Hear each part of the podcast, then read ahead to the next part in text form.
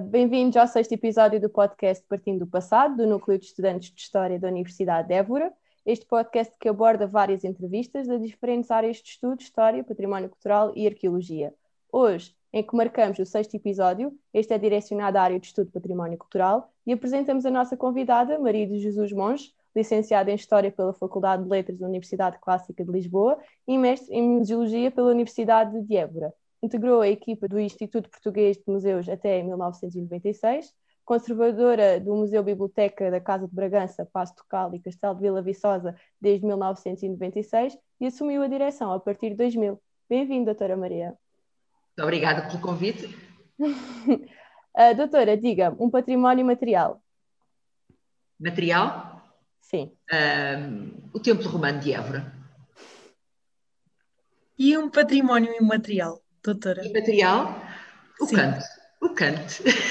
Uau. o canto, naturalmente. e entre museu e palácio, qual é que prefere? Não prefiro. Aliás, eu trabalho numa casa que é as duas coisas. Portanto, eh, um palácio é um museu e muitos museus estão instalados em palácios, portanto não é uh, separável.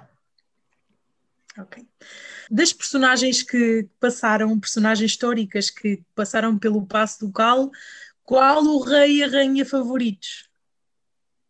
Eu direi que aqueles que estão mais presentes no dia a dia, naturalmente, o rei Dom Carlos e a rainha Dona Amélia. Ah, boa. Um, Pronto, agora uma pequena introdução sobre a fundação uh, da Casa de Bragança. Pela vontade do último rei de Portugal, Dom Manuel II, cria-se a fundação da Casa de Bragança em 1933, preservando as suas coleções e todo o património da Casa de Bragança. Segundo expresso no testamento do rei Dom Manuel II, a sua coleção significa e compreende todas as pratas, porcelanas, tapeçarias, móveis, tapetes, cristais, livros e quaisquer outros, outros artigos de arte ou de curiosidade ou próprios de museu Todas as coleções encontram-se incluídas nos inventários existentes do Museu Biblioteca da Casa de Bragança.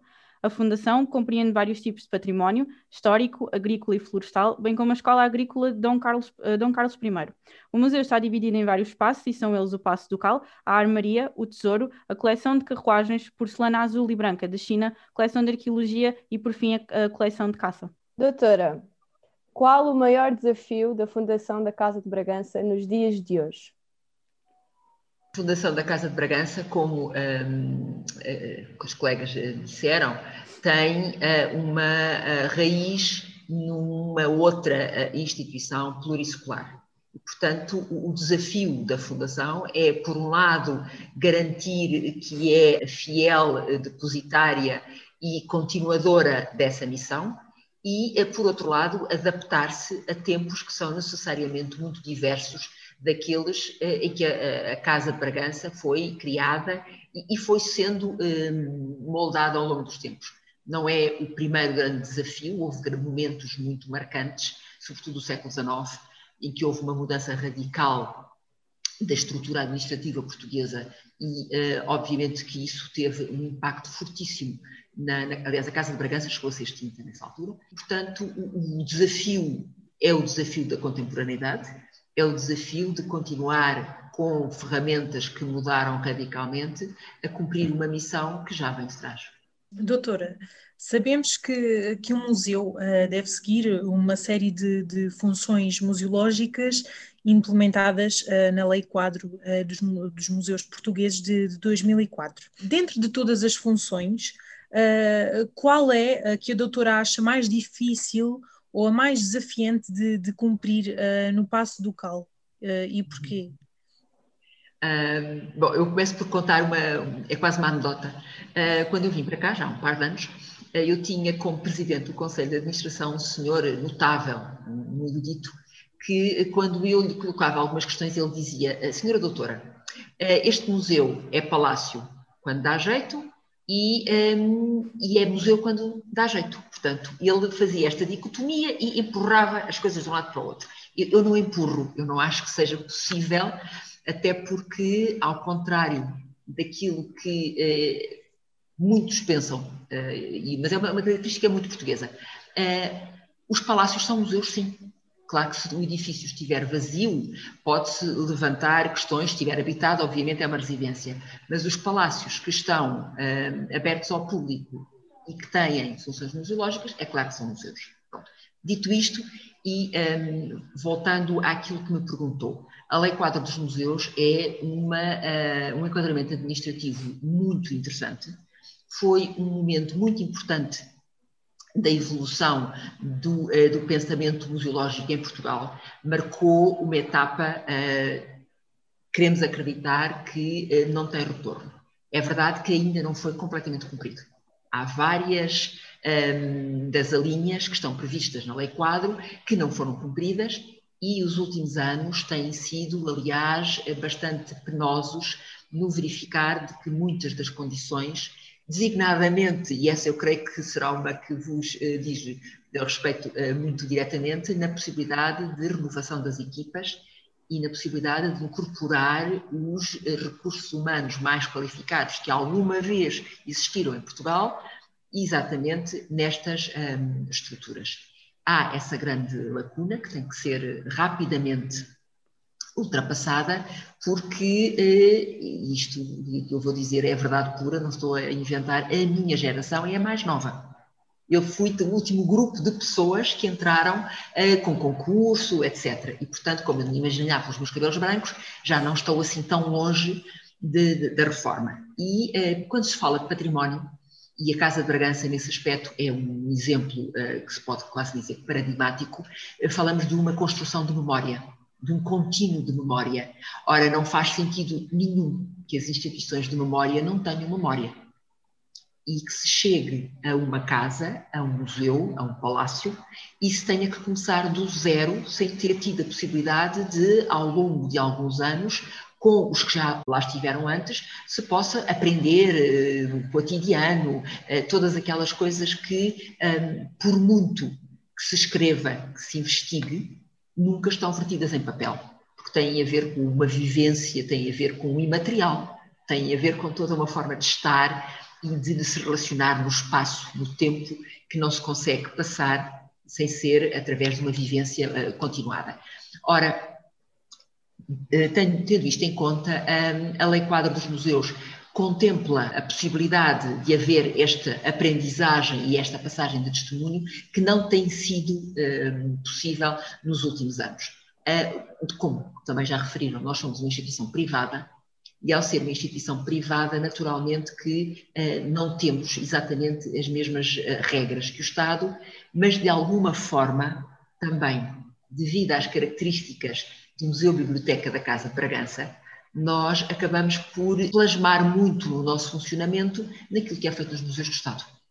Porque, no fundo, o rei Dom Manuel II, ao deixar o seu património ao povo português, em última análise, todas nós somos donas deste património, eh, aquilo que foi eh, que esteve presente e temos tentado enfim, decifrar o que é que esteve presente na mente do rei foi justamente garantir este usufruto e garantir que a memória da Casa de Bragança, os quase 500 anos, quando o rei faz o testamento da, da Casa de Bragança, não se diluíam e, sobretudo, não iriam ser contadas de uma forma que ele, último rei de Portugal, receava que não fosse a que ele considerava mais adequada, porque ele faz o testamento em 1913, perdão, 15, casa em 13, ora, cinco anos depois da República.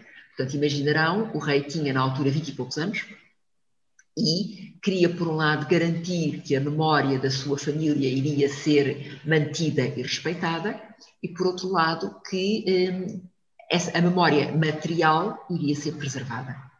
E é então também por isso que é feito uma instituição que, na altura, foi a primeira fundação com fins hum, culturais. Já havia essa figura jurídica em Portugal, mas foi a primeira com fins culturais, as outras tinham só fins sociais, que a Casa de Bragança também tem, e um, para sustentar exatamente todo este património, ele vai ser dotado de bens agrícolas, que era uma coisa muito original na altura. A maior parte das fundações, ainda hoje em dia, nós sabemos disso, vivem de verbas do Estado.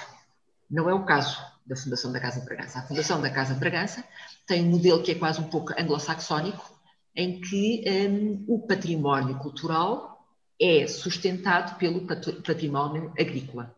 Portanto, nós temos uma eh, vasta a componente agrícola, que vem, lá está, desde o princípio, a Casa de Bragança sempre foi uma casa agrícola e continuamos a ser. Aliás, quem nos visita aqui em Vila Viçosa acaba por ter um pouco ainda essa percepção. Temos um lagar, eu penso que nem todos terão essa eh, noção. Temos ainda um lagar que está aberto ao público e há toda uma série de valências que pensamos no futuro próximo abrir ao público para mostrar a permanência desse legado. De legado que continua a ser também o nosso cotidiano. E por isso, quando me pergunta qual é a função principal, bom, não há uma, têm que ser todas. Eh, porque se nós hum, Hoje em dia fala-se muito em desmaterialização, digitalização, em novas tecnologias, mas tudo começa por conhecer bem o que nós temos. Mas conhecer bem o que nós temos pressupõe que está conservado. Porque se nós não tivermos os bens conservados, não os podemos depois estudar e, sobretudo, não os podemos depois uh, expor, comunicar, interpretar. Portanto, a, atividade museológica não é possível ser feita dando apenas a visibilidade e trabalho num setor. É uma construção em que todos os elos da cadeia são interdependentes. Mesmo a, a parte inicial da, eh, da, definição de museu do ICOM, que fala na, na recolha, Há museus que recolhem mais, há museus que recolhem menos. Há museus que têm coleções fechadas, inclusive, que é um conceito um pouco particular, que à partida não deveria um, ser possível, mas mesmo uma coleção que é dita fechada, e temos o caso da Gulbenkian, acaba por um, ter sempre alguma possibilidade eh, lateral de incorporar uh, informações, contributos, porque os museus são, são entidades vivas e por isso não podem estar paradas e, e não podem ser impedidas de fazer o seu caminho. E para isso, todas as várias componentes daquilo que é a, a função do museu são fundamentais. E, uh, correndo o risco de alongar um pouco, um, terão eventualmente uh, tido eco de que está neste momento a ser revista, uh, há uma proposta de revisão da definição do museu. Ora, um, rever a sua própria definição é algo de muito original. A esmagadora maioria das, das eh, entidades, das associações, não revêem um, a sua definição de base.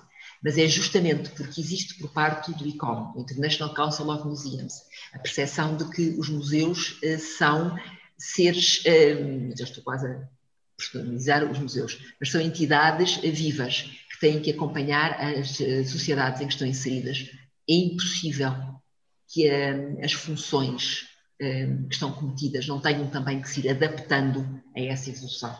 E daí a necessidade de, não é de vez em quando, é constantemente pensarmos naquilo que é a missão que nos compete e qual é a definição em que nos devemos rever. É claro que também tem que se pensar que, quando estamos a falar do ICOM e de rever uma definição de museu, nós estamos a falar de Portugal, estamos a falar do mundo inteiro. Porque uh, o ICOM é uh, a entidade que, a nível mundial, representa todos os profissionais de museus e todos os museus. Logo, quando nós procuramos uma definição, não é a definição que nós, profissionais portugueses, achamos adequada. É, tem que ser uma definição que é confortável para os 140 países, os quase 50 mil membros que constituem o ICOM e os milhares, quase provavelmente uh, a rondar um milhão de, de, pessoas que de uma forma ou de outra trabalham ou um, ehm, se relacionam com as instituições museológicas. Ficámos a saber na última visita que fizemos as três ao Passo do Caldo Vila Viçosa que as últimas intervenções feitas foram há cerca de 20 anos na sala vermelha, azul e dourada. Um trabalho notável, é mesmo de sublinhar. Acredita que o sistema de visitas guiadas para todos os visitantes ao passo seja um dos métodos para proteger e salvaguardar todo o património existente no Passo do Calo? Bom, como um, qualquer pessoa que nos visita uh, percebe, uh, o património uh, que está aberto ao público, mas de uma forma geral o património cultural que pertence à Fundação é, é muito é um conjunto muito alargado de, de, bens, não só edificados, mas também móveis, e isso obriga-nos a estar constantemente em obras de, de conservação e de intervenção. Para além, obviamente, daquele trabalho um, discreto e surdo de todos os dias, que é a conservação preventiva, que esse então não pode mesmo parar, nem mesmo em épocas de confinamento. Bom, de facto, essa foi eventualmente a última grande intervenção na, no passo, mas não foi a última, foi só a maior, porque eh, já houve depois disso pequenas campanhas de recuperação de pintura mural, já houve depois disso, eh, como há todos os anos, intervenções de conservação mais intensa, porque lá está, a preventiva é feita pela equipa da casa, quando é um pouco mais complicado e mais específico, temos que recorrer a técnicos especializados exteriores e justamente o que uh, neste momento nós uh, procuramos é manter e, e passar uh, a mensagem, não uma mensagem congelada no tempo, mas mantendo um discurso que vem de trás, conseguir isto correspondendo àquilo que são cada vez mais as exigências de um público mais conhecedor. Ora, a questão das visitas guiadas, eu estou aqui já há muitos anos, e a questão das visitas guiadas vem ciclicamente. Porquê é que nós continuamos a manter visitas guiadas? Uh, por exemplo, no Castelo as visitas não são guiadas, no Castelo as visitas são livres porque o tipo de um, opção museológica é diferente. E, tipo, e a forma como uh, o público se pode relacionar com o que está exposto também é muito diverso. E aqui nós temos que um, temos tido em conta duas um, questões diversas. Uma é, como dizem muito bem, a questão de uh, conseguir garantir a conservação e a segurança. E para conseguir garantir conservação e segurança num espaço que no fundo é uma grande casa, mas é uma casa, em que as pessoas eh, quase têm vontade de sentar nas cadeiras, é preciso um acompanhamento próximo e eh, algum, enfim, direi que controle, porque eh, evidentemente que se os 40 mil visitantes que nos eh, vêm até cá todos os anos, neste momento foram, são um pouco menos, mas enfim, temos esperanças de voltar e, de aumentar, todos se sentarem, ao fim de dois anos já não há nada para mostrar. E é isso que é importante ter, ter em conta. Por outro lado, também houve eh, da nossa parte uma tentativa de perceber se esta fórmula era assim tão inibidora e era assim tão desagradável para o público. E das perguntas que fomos fazendo, chegámos à conclusão que, ao contrário do que muitos acham, as pessoas preferem a visita guiada. É completamente diferente haver tabelas que podem ter, de facto, informação técnica muito uh, mais uh, correta, até do que provavelmente qualquer visita guiada irá dar e um, pode inclusive corresponder a, aos desejos de alguém que tenha eh, um interesse muito específico. Mas para poder ficar com a, a história geral, até para poder interagir, fazer perguntas e, sobretudo, um, ter a possibilidade de um, perceber como é que os espaços eram vividos de uma forma diferente. Uh, continua a fazer sentido a visita guiada? Sim.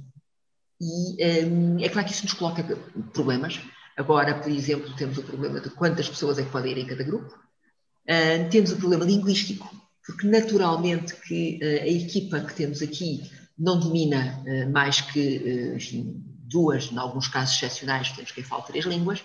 Tudo isso são, de facto, desafios que nós temos que conseguir enfrentar. Mas as visitas guiadas, começando a tornar-se já quase uma característica única, a maior parte dos sítios isso já não existe, eh, aliás, ligada a uma outra característica que nós também temos, que essa eu creio que é mesmo única, já quase mais nenhum palácio no mundo a mantém, e, e, eu continuo convencida que é uma opção que faz sentido, que é o não ter luz elétrica. É outra questão, são os dois temas que nos eh, tornam quase que únicos. É a questão das visitas guiadas, a questão da. Não sei se fazia parte do vosso elenco de, de perguntas, mas é a questão de não termos luz elétrica, eventualmente ter sido eh, percebida essa visita. Ora, a, a, opção tem também, lá está, duas razões. Por uma é a razão da conservação, porque eh, até há relativamente pouco tempo, hoje em dia cada vez menos isso é, será uma justificação, qualquer instalação era muito intrusiva. Portanto, entendia-se que eh, estávamos a preservar a integridade do espaço ao não colocar eh, uma instalação elétrica. Sabemos que hoje em dia a tecnologia oferece soluções que até poderiam vir ajudar a resolver essa questão, mas um, cada vez mais também entendemos que o Passo, estou a falar do Passo, evidentemente no Castelo há luz elétrica, na Armaria há luz elétrica, só no andar nobre é que eh, não há praticamente, porque isso nos permite também uma uh, envolvência no espaço completamente diferente. A luz tem uh, um papel importantíssimo na forma como nós percepcionamos os objetos. Uh, a cor, as sombras. Portanto, nós acreditamos que é uma mais-valia para quem visita o palácio perceber como é que ele foi visto ao longo dos séculos e nós sabemos que a luz elétrica só existe há relativamente pouco tempo. Por outro lado, todos nós estamos muito habituados ao estímulo da luz artificial e a sermos um, conduzidos um, num universo que não eh, inclui esta característica tão contemporânea, eu acho que também é uma mais-valia e que também ajuda a, a, entrar no espaço. E claro que a isso junta-se o facto de nós um, continuarmos a usar a mesma cera, e há muita gente que me diz, ah, isto é o cheiro da casa dos meus avós. Um, a, a, mesma coisa uh, em relação, por exemplo, à possibilidade de se ver os jardins através das janelas da forma que também era percepcionado por quem aqui vivia, portanto não temos as janelas fechadas para o exterior. Portanto, há uma série de tentativas de manter a autenticidade do espaço, mesmo que isso eh, também tenha problemas, porque obviamente que ao ter as janelas abertas nós temos os UVs a entrar. Mas, enfim, são tudo desafios do nosso cotidiano. Relativamente ao Museu da Caça, neles estão expostas uh, peles e cabeças de animais, bem como armas de caça. Sabemos que as peles ao longo dos anos começam a degradar e são uma das peças mais difíceis de conservar, de modo a permanecerem em bom estado durante muito tempo. Até que ponto é que esta degradação das peles não poderá ser um risco para o Museu uh, da Caça, visto que o museu perderia peças que, em certa parte, lhe são importantes? Muito obrigada pela pergunta. Uh, de facto, é das coleções mais complicadas que nós temos no museu. A coleção de, um, de espécies naturais.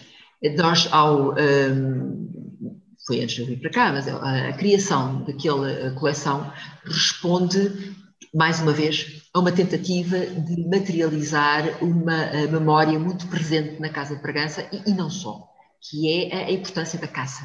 A caça que teve sempre ao longo dos séculos uma importância muito grande, Claro que normalmente é muito mais pensada uh, do ponto de vista desportivo, mas tinha também outras duas funções fundamentais, sendo que provavelmente a mais importante era a, a, mais evidente, era de abastecer de carne quem vivia nestes espaços, sendo que uh, o número de pessoas que habitava, por exemplo, Passos foi estimado em cerca de 300, eh, no momento em que ele estava em pleno funcionamento, no século XVI, XVII, e um, eh, aquilo funcionava um pouco como a, a, a dispensa da, da, casa para haver ali uma quantidade permanente de carne a escorrer. Por outro lado, tinha também uma função fundamental de, de treino das, dos nobres para as lides guerreiras o andar a, a, cavalo, poder um, também caçar, funcionava muito como um, uma parte didática do ensino da classe uh, nobre e, naturalmente, dos, dos, duques. Não é por acaso que o rei Dom João IV, quando vai para Lisboa, cria uma tapada. Havia aqui a tapada já em Vila Viçosa, a tapada de Vila Viçosa data praticamente do momento da, do início da construção do, do passo, do, século, do início do século XVI, e os duques mais tarde reis, vão também criar outras duas grandes tapadas, que são as, as, três grandes tapadas que existem ainda em Portugal hoje em dia, que é a tapada da Ajuda, a tapada de Mafra e a tapada de Vila Viçosa. Todas elas resultam da tradição cinegética da Casa de Bragança. Ora, é essa tradição cinegética que é evocada no Museu de Caça. A esmagadora maioria dos objetos que lá estão não tem a ver com esta tradição cinegética, eh, no sentido em que não são animais caçados na tapada de Vila Viçosa, muitos até são é caça africana, porque foram um depósito que depois deu origem a uma, a uma doação. São, como dizem muito bem, eh, espécies já com alguns anos e eh, nós deparamos com grandes dificuldades na sua manutenção. Também porque, e parece que a coisa está a mudar um pouco, nós temos essa esperança, não havia sequer conservadores restauradores uh, preparados para, apetrechados para poder fazer este tipo de acompanhamento. Felizmente, o Museu de História Natural de Lisboa tem-nos estado um, a ajudar a monitorizar a coleção e estamos justamente neste momento a iniciar um processo de, de, tratamento, de conservação, justamente para tentar garantir que não se venha a perder esta coleção que tem, como diz, alguns exemplares que são extremamente raros, porque tem já várias décadas, em alguns casos mesmo mais de 100 anos. Doutora, pegando agora aqui também um bocadinho nesta temática de que estava a falar, portanto, agregada ao Passo Ducal uh, e a todo uh, o seu conjunto museológico, a Fundação uh, Casa de Bragança dispõe ainda de uma série de propriedades florestais, como ainda em Portel, Vendas Novas, Os Tremous, e em Vila Viçosa, cá está, encontramos a, a Tapada Real com uma variedade de fauna e flora, mas também com uma grande simbologia em termos históricos. E muitas pessoas, por vezes, não têm percepção uh, da importância desse espaço e da importância até do património ambiental. Por isso, gostaríamos agora que a doutora nos falasse uh, e nos desse também um pouco a sua opinião acerca da Tapada, aquilo que ela uh, simboliza para Vila Viçosa, para o Alentejo, para a história e para o património ambiental. Bom, aliás, como eu ainda há pouco referia, as tapadas tiveram uma função absolutamente fundamental uh, no seu, uh, na sua criação e uh, existiam associadas normalmente a passos onde cumpriam as três funções que eu referi há pouco. Sabemos que a evolução e também o facto de muitas delas estarem em espaço urbano ditou o seu fim ou a sua, a sua restrição grande a tapada de Vila Viçosa tem uma característica particular, é privada. E ao ser privada e morada, integralmente morada, permitiu eh, conservar eh, as suas características, tem uma série de, de capelas lá dentro, tem alguns outros eh, elementos arquitetónicos que se conservam, e conservam porque é possível a tapada de Vila Viçosa, desculpe o trocadilho, continuar a ser tapada. Porque no dia em que ela for destapada, deixa de poder ser exatamente aquilo para que foi uh, criada. E daí também eu estar aqui uh, a referir-me a, a um espaço que não está debaixo da alçada da, de quem uh, trata da parte do património cultural edificado, e, e não só, porque está um, ligada à parte agrícola. Lá está, a, a Tapada continua a ter essa importantíssima função agrícola, não só porque eh, continua a ser uma parte de produção ativa eh, do ponto de vista silvícola, mas também porque eh, foi possível, nos últimos anos, recuperar a fauna que tinha praticamente desaparecido no, na sequência exatamente da abertura da tapada. É impossível uh, manter aquela, uh, aquelas, aquele equilíbrio um, que o ecossistema exige e uh, ser compatível com uma frequência uh, do público. Uh, Poder-me-ão dizer, mas não pode ser uma coisa graduada, poderá eventualmente haver algum dia alguma solução. Agora, o que é facto é que foi necessário recuperar o equilíbrio que tinha desaparecido e que é muito frágil. Ao contrário do que as pessoas pensam, mas eu penso que cada vez mais começa a haver essa um, sensibilidade, os ecossistemas são um, equilíbrios muito frágeis e cada vez mais nos tempos que correm eh, temos que perceber que para conseguir eh, ter pequenas bolsas em que se preserva eh, o ambiente há sacrifícios e neste caso o sacrifício será ele não estar franqueado ao público. De qualquer forma, referia também que a Fundação tem propriedades espalhadas um pouco por vários municípios do Alentejo e não só, também na zona de Orem, a Casa de Bragança sempre teve um, um suporte uh, agrícola desde o primeiro duque, desde o século XV, e essa característica mantém-se uh, até hoje, e é, aliás, isso que um, permite manter, recuperar, nos casos em que isso se aplica, todo este conjunto edificado imenso, próprio, os próprios museus, os museus de Vila Viçosa não têm capacidade para se autossustentar, não é?